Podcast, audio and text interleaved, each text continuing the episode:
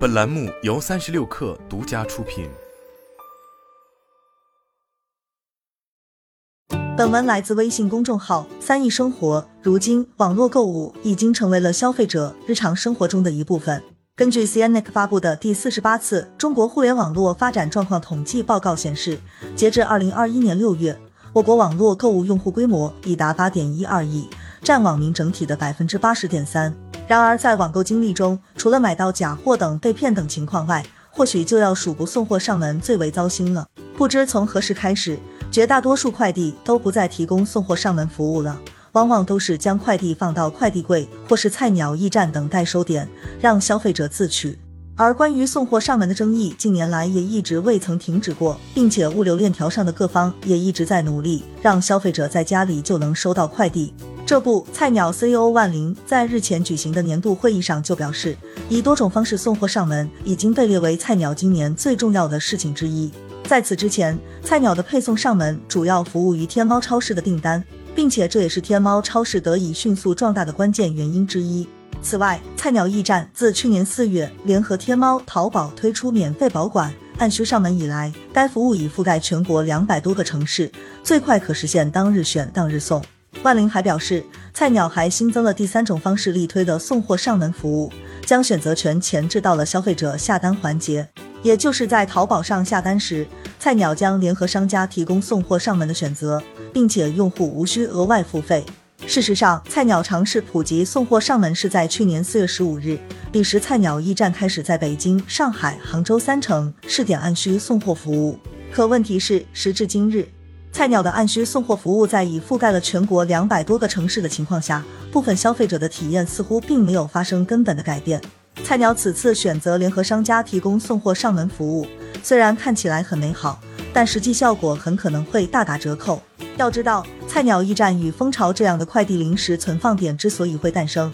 原因就是快递员逐渐不送货上门了。而最后一公里一直都是物流行业的痛点，需要快递公司通过堆砌人力来实现。并且遇到消费者不在家等情况，还需二次投递，这都会产生巨大的成本。在以往电商行业高速增长的情况下，搭上这一顺风车的快递行业自然可以忍受因此所产生的相关成本。可现在的情况已经变成了网购用户增速已大幅接近于网民增速，也就是说网购渗透率已接近天花板，因此快递市场增长放缓俨然是毫无悬念的事情。因此，类似三通一达等快递公司自然就要开源节流。其中，开源就是做起了诸如代收货款、签单返还、签收确认、定时派送、准时保等付费增值服务，而节流的选项中，显然就会有压缩人力成本这一项。而快递公司要在人力有限的条件下增加投递量，势必就会得到统一代收这个答案。当初，快递柜与菜鸟驿站的诞生，是为了避免二次投递的问题。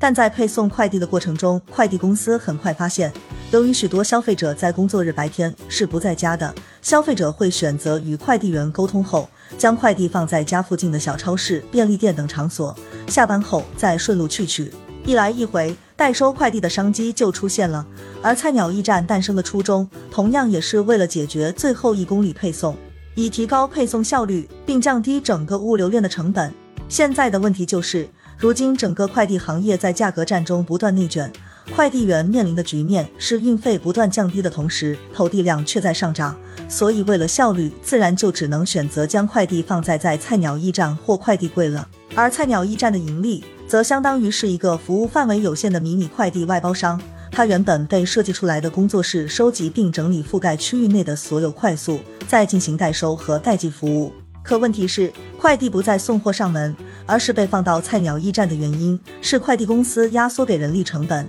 导致快递员想要多挣钱就只能出此下策。同时，菜鸟驿站挣的其实正是快递费的一部分。如今快递费整体降低的情况下，菜鸟驿站的收入又会不会减少呢？因此，现在菜鸟驿站就变得较为尴尬。毕竟请人送货上门要多出人力成本，但不送货上门，客户又可能会不断投诉。并且需要注意的是，在二零一八年五月实施的《快递暂行条例》第二十五条中是这样规定的：经营快递业务的企业应当将快件投递到约定的收件地址，收件人或者收件人指定的代收人，并告知收件人或者代收人当面验收。收件人或者代收人有权当面验收。简而言之，就是快递投送到约定收件地址是必须的，但这个约定地点和指定代收人的说法，却给了快递企业与菜鸟驿站不送货上门的灰色空间。归根结底，快递不再送上门都是钱在作祟，所以菜鸟联合商家提供送货上门服务能否成功，